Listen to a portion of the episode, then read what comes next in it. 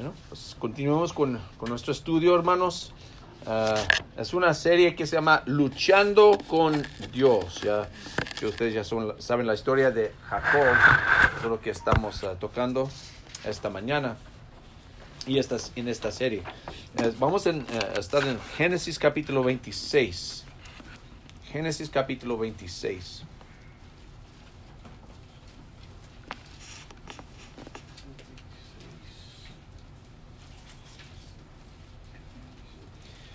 De hecho, vamos a leer 1 al 22. Ese- de eso vamos a sacar el, el tema, la lección de hoy. Y el sermón de hoy, sermón número 2, es luchando con mansedumbre. Luchando con mansedumbre. Y la idea principal de hoy es, no hay que temer cuando sabemos que Dios es fiel. No hay que temer cuando sabemos que Dios es fiel.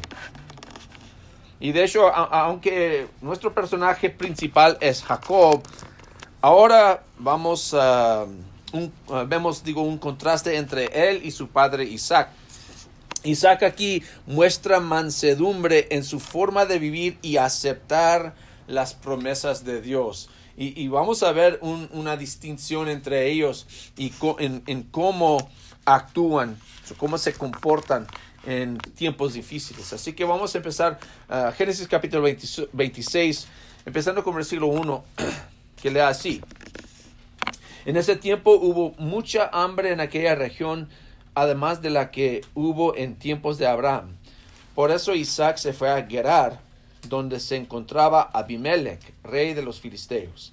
Allí el Señor se le apareció y le dijo, no vayas a Egipto, quédate en la región de la que te he hablado.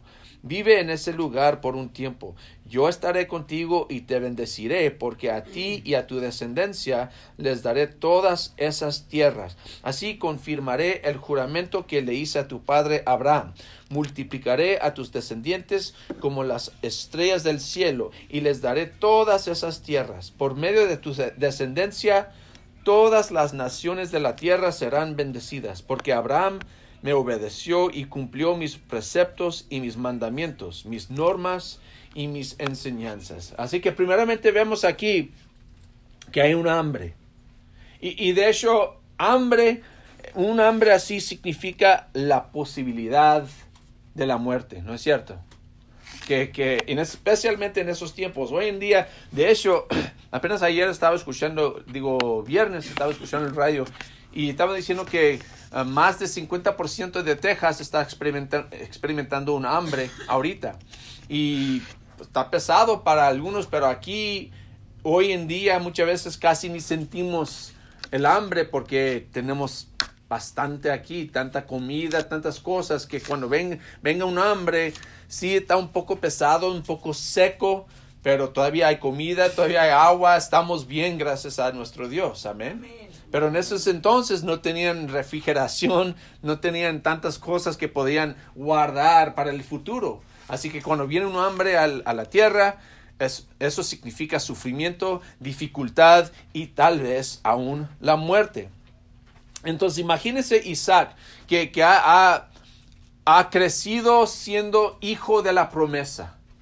Porque se acuerdan que eh, el Señor había dicho a su padre Abraham que por medio de tu hijo voy a bendecir no solo a ti, no solo a tu familia, sino a todas las naciones, todo el mundo. Entonces Isaac, él ya sabe que es hijo de la promesa, que él vino a sus padres, imagínense pues todos sus amigos que tienen padres de 30, 40 años y él tiene, un padre de 100 años, de su mamá de 90 años, o, aún más, ¿verdad? Cuando tiene 10 años, su mamá tiene 100 años y su papá 100, 110 años, es mucho. Entonces él ya sabe que, que es algo especial para él, ¿verdad? Que la bendición que él tiene es que yo, por medio de mí, Dios va a bendecir a todo el mundo. Ahora viene este hambre y a lo mejor él está pensando, pues, ¿qué? Si yo muero, pues, ¿qué de, de la bendición? ¿Qué, ¿Qué vamos a hacer? ¿Qué va a pasar? Entonces, pues le da miedo y dice, pues tengo que salir de aquí, tengo que buscar un lugar donde no hay hambre. y se va a Gerar. Pero fíjense, Dios ya sabe que Isaac a lo mejor se está preocupando un poco. Entonces Dios reitera su promesa con Abraham a Isaac. Ahí en, estos versículos, ¿verdad? Eh, y, dice, uh, versículo 3, yo estaré contigo y te bendeciré porque a ti y a tu descendencia les daré todas esas tierras. Ya tiene la promesa, nomás hay que confiar en Dios. Hay que confiar en las promesas de Dios. No te vayas a Egipto. Eso muchas veces lo que hay, hacían. Cuando hay un hambre aquí, todos van por allá. Y cuando hay hambre allá, todos van por aquí. Y así lo hacían. Pero Dios le dice, no, no te preocupes. Yo te voy a cuidar he hecho una promesa, voy a cumplir con mi promesa. Entonces, eso es interesante, ¿verdad? Que primeramente Dios tiene, tiene, que reiterar su promesa a Isaac para decir, no te preocupes. Pero de todos modos, fíjense en el plan de Isaac. Fíjense lo que dice el versículo 6 y adelante. Isaac se quedó en Gerar, entonces se obedeció a Dios. Pero, dice, y cuando la gente del lugar le preguntaba a Isaac acerca de su esposa, él respondía que era, ella era su hermana. Tan bella era Rebeca que Isaac tenía miedo de decir que era su esposa, pues pensaba que por causa de ella podrían matarlo. Algún tiempo después, mientras Abimelech, el rey de los filisteos, miraba por una ventana, vio a Isaac acariciando a su esposa Rebeca. Entonces mandó llamar a Isaac y le dijo, ¿Con qué ella es tu esposa? ¿Por qué dijiste que era tu hermana? Yo pensé que por causa de ella podría matarme, contestó Isaac. ¿Por qué nos hiciste esto? replicó Abimelech. Alguno de nosotros podría haberse acostado con tu esposa y tú nos ah, habrías hecho a todos, perdón, culpables de ese pecado. Por eso Abimelech envió esta orden a todo el pueblo. Si alguien molesta a este hombre o a su esposa, será condenado a muerte. Entonces fíjense el plan de Isaac. Primeramente, él empieza con una mentira. De, hecho, es, un, un, plan de, cobardía, ¿verdad? Y, y a veces eh, la lección, ¿verdad? Es que también nosotros a veces tenemos nuestros planes, pero nuestros planes no vienen por fe, es por miedo. Él tiene, pues, cobardía, así como su papá, Abraham. Lo mismo pasó con él en capítulo 20 de Génesis, algo muy semejante que, que llegaron a Gerar. También el rey Abimelech, y pues, pues a lo mejor pues, piensa que es son muchos años después, a lo mejor es el hijo de Abimelech, que también tenía el nombre Abimelech.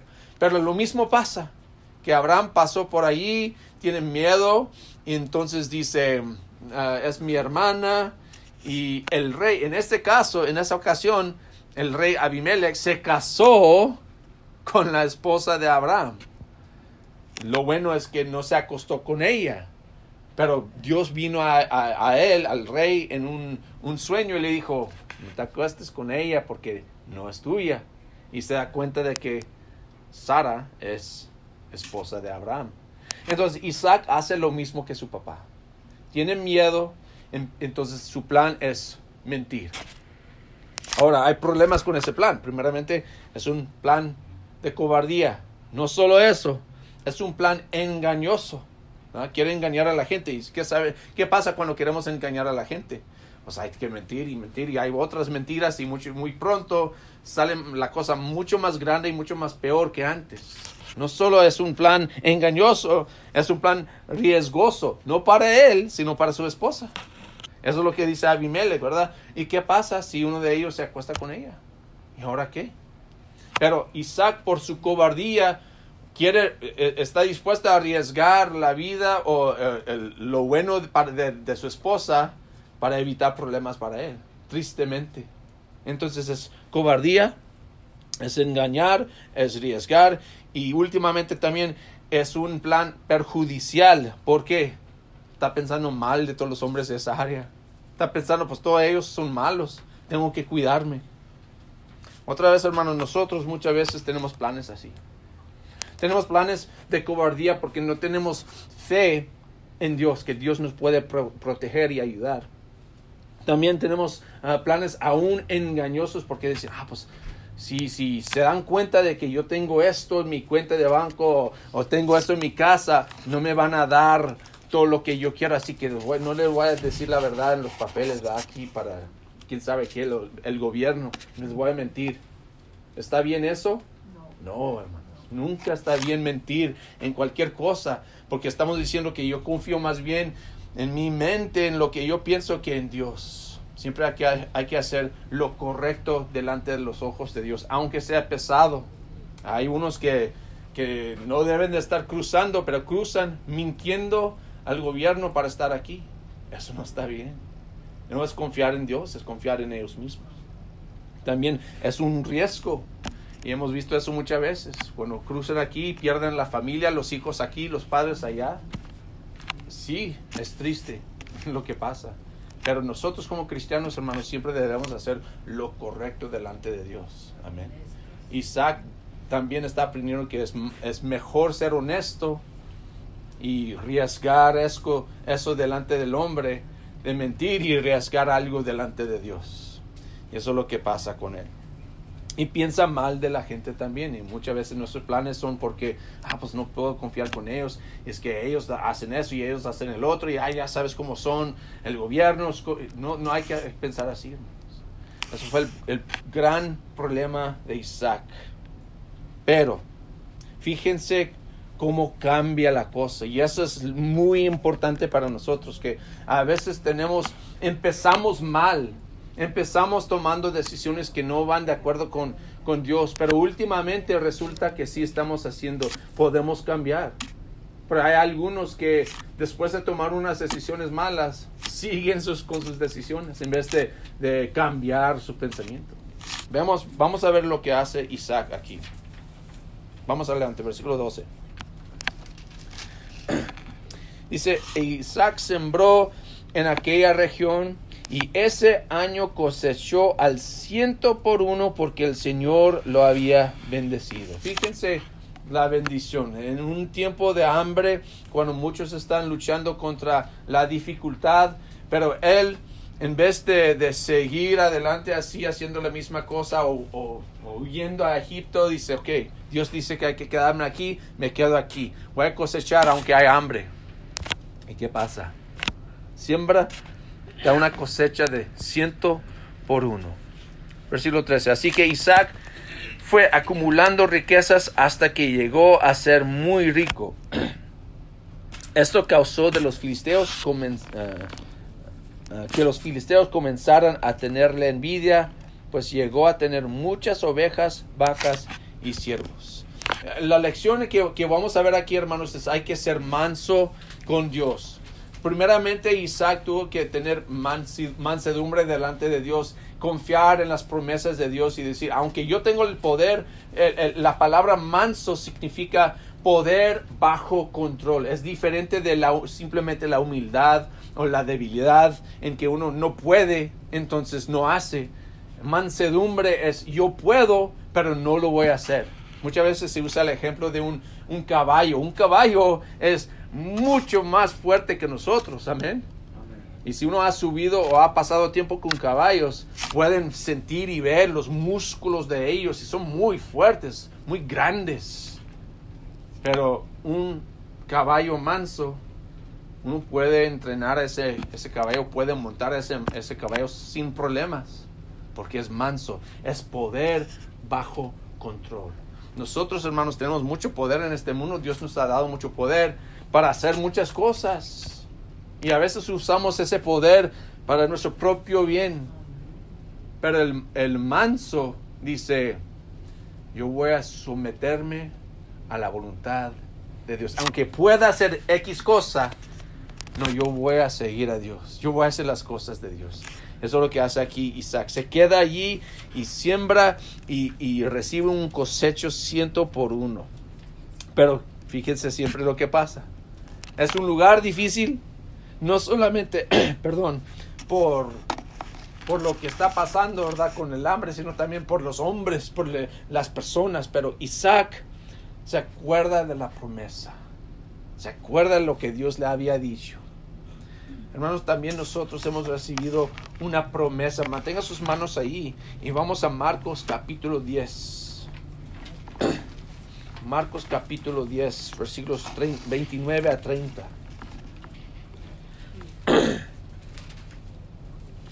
Marcos 10, 29 a 30.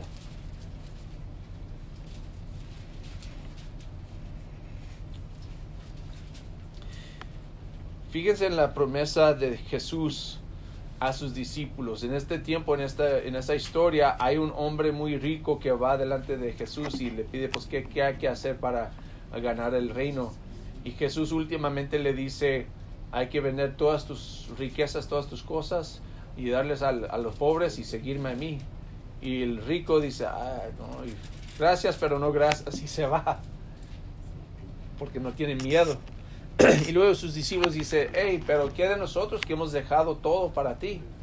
Y esa es la respuesta de Jesús. Marcos capítulo 10, versículo 29 a 30 dice, les aseguro, respondió Jesús, que todo el que por mi causa y la del Evangelio haya dejado casa, hermanos, hermanas, madre, padre, hijos o terrenos, recibirá cien veces más ahora en este tiempo casas, hermanos, hermanas, madres, hijos y terrenos, aunque con persecuciones, en la edad venidera la vida eterna. Fíjense las promesas de Jesús. No es que nosotros tenemos que ir a, vivir en la calle para recibir el No está diciendo eso. Es que Señor, todo lo que tengo es tuyo. Yo confío en ti para usar estas cosas para, para tu nombre, para el bien de tus siervos. Y Dios nos bendice. Hay muchos que sí han tenido que abandonar a su familia. No es como que los dejan en la calle o los dejan en la casa y se van. No, sino que eh, eh, bajo, bajo la presión de buscar a Jesús o seguir los caminos de su, su familia, dicen, yo voy a seguir a Jesús. Y fíjense que nosotros, hermanos, que, que hemos perdido tal vez a padres o a hermanos o hermanas, fíjense cuántos madres y padres tenemos aquí. Amén. Cuántos hermanos y hermanas. De hecho, hay un chiste, eh, pero no es, no es un chiste, ¿verdad? Porque es cierto. A mi hermano, que usted, muchos de los, uno de los ancianos aquí, tenemos juntas en las casas, ¿verdad? Y cuando viene a mi casa, yo voy a su casa, yo no toco la puerta. Él no toca la puerta, nomás abre la puerta. ¿Saben por qué? Porque decimos, es mi casa, es tu casa. Y, así entramos porque ah, es mi casa. Le, digo, cuando voy a su casa, digo, hermano, gracias por cuidar a mi casa. Todo limpio, los trastes bien. No he cuidado tanto a tu casa allá, pero... ¿verdad? Pero así es, tenemos casas, hermanos, hermanas, madres y padres en la iglesia. Amén. Dios nos ha bendecido con una familia grande. Gracias a Él por eso. Entonces la cosecha es más grande, hermanos, cuando confiamos en Dios para proveer por nosotros. Vamos a regresar aquí a Génesis capítulo 26.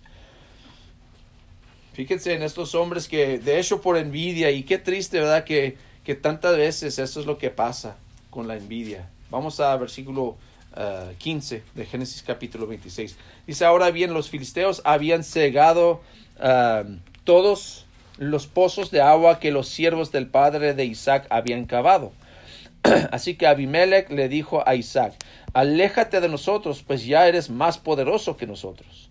Isaac se fue de allí y acampó en el valle de Gerar, donde se quedó a vivir. Abrió nuevamente los pozos de agua que habían sido cavados en tiempos de su padre Abraham y que los filisteos habían tapado desde, eh, después de su muerte. Gracias, hermano. Ah, y les puso los mismos nombres que su padre les había dado. Cierta vez, cuando los siervos de Isaac estaban cavando en el valle, encontraron un manantial. Pero los pastores de Gerar discutieron acaloradamente con los pastores de Isaac, alegando que el agua era de ellos. Por eso Isaac llamó a ese pozo pleito, porque habían ah, peleado con él. Después sus siervos cavaron otro pozo, por el cual también se pelearon. Por eso Isaac lo llamó enemistad. Entonces Isaac se fue de allí y cavó otro pozo, pero esta vez no hubo ninguna disputa. A este pozo lo llamó espacios libres y dijo, el Señor nos ha dado espacio para que prosperemos en esta región. Fíjense cómo cambia la cosa. Primeramente, Isaac aprende a ser manso con Dios, ¿verdad? Eh, eh, él dice, yo puedo y debo de hacer muchas cosas, pero no lo voy a decir, yo voy a confiar en Dios. Y ahora con, también con el hombre. Eh, es, es, podemos decir, es fácil en un sentido ser manso cuando no tenemos derechos. Amén cuando no tenemos poder, cuando no tenemos riquezas, eh, cuando no tenemos como, como eh, derechos para un lugar, privilegios. Pero Isaac tiene los privilegios, tiene el derecho. Son los pozos de su papá. ¿Y qué ha pasado con esos pozos? Los habían tapado. Entonces, él podía quejarse, hey, ¿qué están haciendo? Son mis pozos, son los pozos de mi papá. Pero él no hace eso. ¿Por qué? Porque no solo es manso con Dios, sino también es, también es manso con el hombre, manso con otros. Él tiene que aprender que no solo vivo ya para mí, sino que represento a Dios delante del hombre. Y, y, y él está aprendiendo a confiar más bien en Dios aquí. Porque es una cosa ser manso con Dios, es otra cosa ser manso con vecinos pecaminosos. Amén. Es una cosa ser manso en la pobreza, es otra cosa cuando tienes derechos y privilegios. Hay que ser manso siempre. Hay que mostrar mansedumbre. Decir, yo puedo y yo tengo, pero yo no voy a hacer eso. Yo voy, más bien voy a confiar en mi Dios para proveer por mí y voy a confiar que Él, si yo hago el bien, si yo confío en Dios, si yo busco las cosas de Dios, que Él va a proveer por mí. Entonces, en vez de luchar, Isaac escoge otro pozo. Y después de todo, fíjense que Isaac sabe, él, sabe de dónde vienen las cosas. Cuando, cuando últimamente tiene un pozo bueno, ¿qué es lo que dice? Yo he encontrado un pozo bueno. No, dice, el Señor nos ha dado espacio para que prosperemos en esta región. Eso es ser manso delante de Dios, eso es ser manso delante del hombre. Entonces Isaac es un buen ejemplo para nosotros, hermanos, de cómo prosperar en la vida, no confiando en nuestro poder, sino confiando en el poder de Dios. Y tal vez estás tú en una situación en que es difícil ser manso, tal vez con sus vecinos, tal vez en el trabajo, tal vez con la familia, con los hermanos, y te maltratan y te dicen cosas difíciles, y es muy fácil para nosotros decir, no me voy a dejar y yo voy a responder fuerte a ellos. Más bien hay que ser mansos. Más bien hay que confiar en nuestro Dios. Jesús hizo otra promesa muy grande y con esa promesa vamos a terminar. Él dice, vengan a mí todos ustedes que están cansados y agobiados. ¿Se siente hermanos esta mañana cansado? ¿Se siente agobiado? Jesús está ofreciendo una invitación que yo quiero también ofrecerles. Dice, y yo les daré descanso.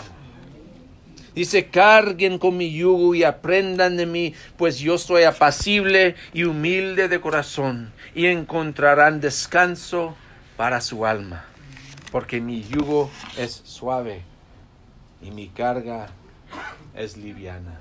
Mateo 11, 29 a 30. Hermanos, esta mañana tenemos esa promesa de Jesús. De cargar su yugo liviano y Él nos va a dar un descanso. ¿Quién no quiere descansar?